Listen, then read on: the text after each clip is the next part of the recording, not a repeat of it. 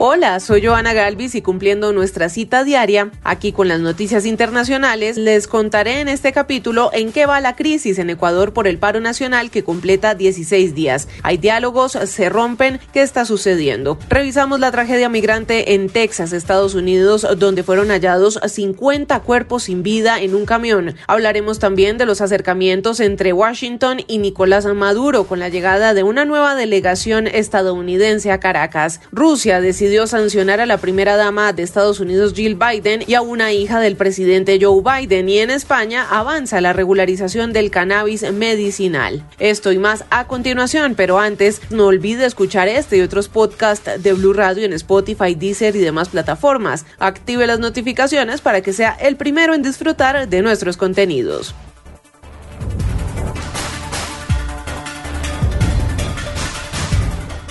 Comenzamos en Ecuador porque allí ya son 16 días del paro nacional en medio de la incertidumbre social y política por falta de acuerdos. Hay escasez de, elementos de primera necesidad y seis personas han muerto en el contexto de las marchas, mientras el presidente Guillermo Lazo hoy tomó una decisión trascendental, no seguir dialogando con el líder indígena de las protestas, Leonidas Isa. Esto decía en cadena nacional el presidente Lazo. Estamos a horas de que mueran personas por falta de oxígeno. Es un acto criminal jugar con la vida de inocentes, pero no volveremos a sentarnos a dialogar con Leonidas Isa, quien solo defiende sus intereses políticos y no lo de sus bases. A nuestros hermanos indígenas, ustedes merecen más que un oportunista como líder que los ha engañado a ustedes y a todo un país. Estaremos atentos a cómo se desarrollan las manifestaciones en Ecuador. Mientras tanto, hablamos de Estados Unidos. El presidente Joe Biden calificó de horrible y desgarrador el hallazgo de 50 migrantes sin vida en un camión en Texas. 22 de las víctimas que habrían muerto por asfixia son mexicanos. Biden pide perseguir a la industria criminal de tráfico de personas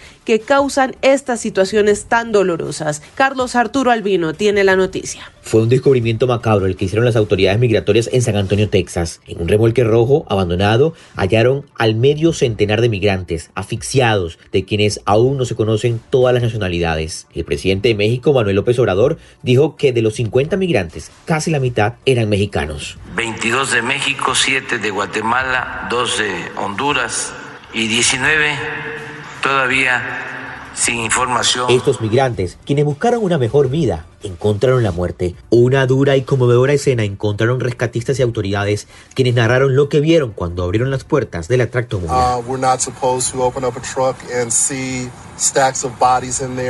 Um, el recatista comenta que no supone que abran el camión y vean montones de cuerpos allá adentro y que ninguno de ellos va a trabajar imaginando que eso va a pasar y que están trabajando por la salud de las personas que hallaron vivas. En el mismo camión también hallaron a 16 personas vivas, 12 adultos y 4 niños, quienes fueron trasladados a los hospitales. El gobernador de Texas, Greg Abbott, republicano que defiende una línea dura sobre la migración, lanzó un duro ataque al presidente Joe Biden. Estas muertes pesan sobre Biden dijo a Bob a través de Twitter. La Casa Blanca informó que el presidente de los Estados Unidos, Joe Biden, fue informado de la absoluta, horrible y descorazonadora muerte de 50 migrantes en un camión en Texas. Muy bien, Carlos, gracias. Y por segunda vez en menos de cuatro meses, una delegación de la administración de Joe Biden, los temas a discutir con el gobierno de Nicolás Maduro serían petróleo y libertad de ciudadanos estadounidenses detenidos. Esto mientras la oposición no ha querido confirmar si también se reunirán con los enviados estadounidenses. Santiago Martínez, en la capital venezolana. Hola, sí, son altos funcionarios del gobierno norteamericano que están nuevamente acá en Venezuela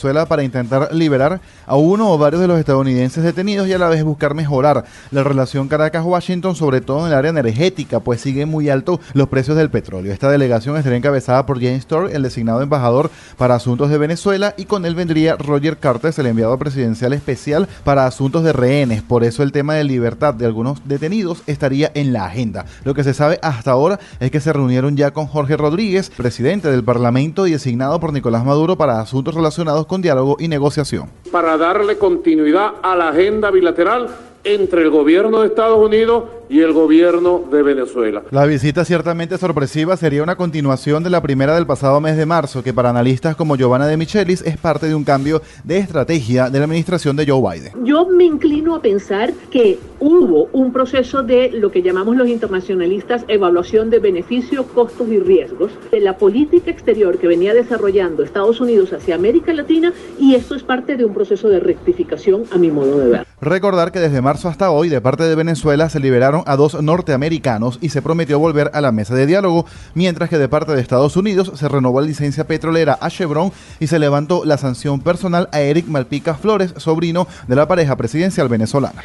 Gracias Santiago y Rusia enfrenta su primer incumplimiento de pagos de intereses atrasados de su deuda en 100 años. El Kremlin dice que el impago está justificado por las sanciones que le ha impuesto Occidente en el contexto de la guerra con Ucrania. Al mismo tiempo, Moscú anunció que decidió imponer sanciones a 25 personalidades estadounidenses. Entre ellas está la primera dama Jill Biden y a la hija del actual presidente Joe Biden. Silvia Carrasco. Tanto la doctora Jill Biden como Ashley Biden se encuentran entre los 25 ciudadanos estadounidenses sancionados según una lista ampliada que fue difundida por la agencia de noticias rusa RIA Novosti. Dice el comunicado que pertenece al Ministerio de Relaciones Exteriores de Rusia que la decisión se tomó como respuesta a las sanciones cada vez mayores de Estados Unidos contra figuras públicas y políticas rusas. En abril pasado, Estados Unidos anunció sanciones contra dos hijas del presidente ruso Vladimir Putin, María Vorontsova y Katerina Tijonova. Las dos hijas adultas de la ex esposa de Putin, Ludmila Geneva,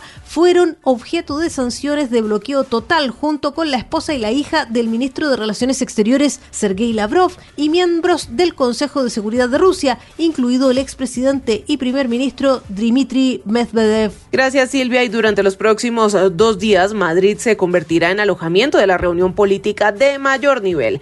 En la capital de España estarán los representantes de todos los miembros de la OTAN para definir el presente de la alianza y sus desafíos para los próximos 10 años. Enrique Rodríguez. La cumbre de la OTAN, que comienza en menos de 24 horas, es la edición número 30 de estas reuniones y se celebra en la capital de España porque en este 2022 se cumplen 40 años de la integración española en la estructura de la Alianza Atlántica. Esta mañana, el presidente del gobierno español, Pedro Sánchez, se ha dirigido al lugar donde se va a celebrar la cumbre y allí ha señalado ante los medios de comunicación cuáles van a ser los objetivos de esta reunión. Es, en primer lugar, definir cuáles son las amenazas que vamos a sufrir en el presente y en el futuro los aliados. En segundo lugar, concretar cuáles son los recursos que vamos a poner para hacer frente a esas amenazas y, en tercer lugar, afianzar una alianza atlántica que después de la invasión de Putin en Ucrania creo que ha quedado más aún en evidencia su vigencia presente y futura. Y es que Ucrania va a estar sobre la mesa como un tema clave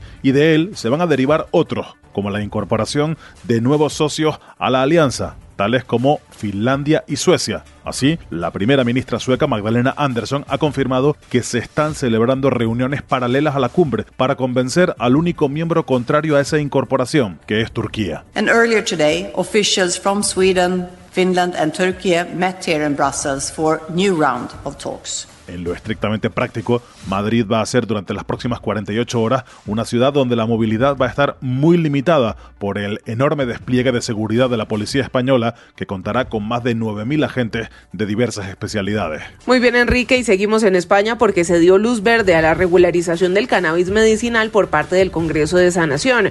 Eva Trujillo de Televisión Canaria nos explica más. Sanidad ha aprobado un dictamen favorable para la venta del cannabis terapéutico en nuestro país podría ser una realidad antes de final de año, pero antes tendrá que ser aprobado en el Congreso de los Diputados. Todos los grupos políticos apoyan la medida, salvo el PP y Vox, que consideran que no hay rigor científico para la legalización. De aprobarse sería un gran alivio para casi medio millón de personas que sufren diversas enfermedades o son pacientes con dolor crónico y que de esta manera aliviarían su dolor. Desde Televisión Canaria, Eva Trujillo para Blue Radio. Gracias, Eva, y aunque este recorrido por el mundo se detiene por el momento, no olvide este y otros podcasts de Blue Radio en Spotify, Deezer y demás plataformas. Active las notificaciones para que disfrute de nuestros contenidos en cualquier lugar y momento del día.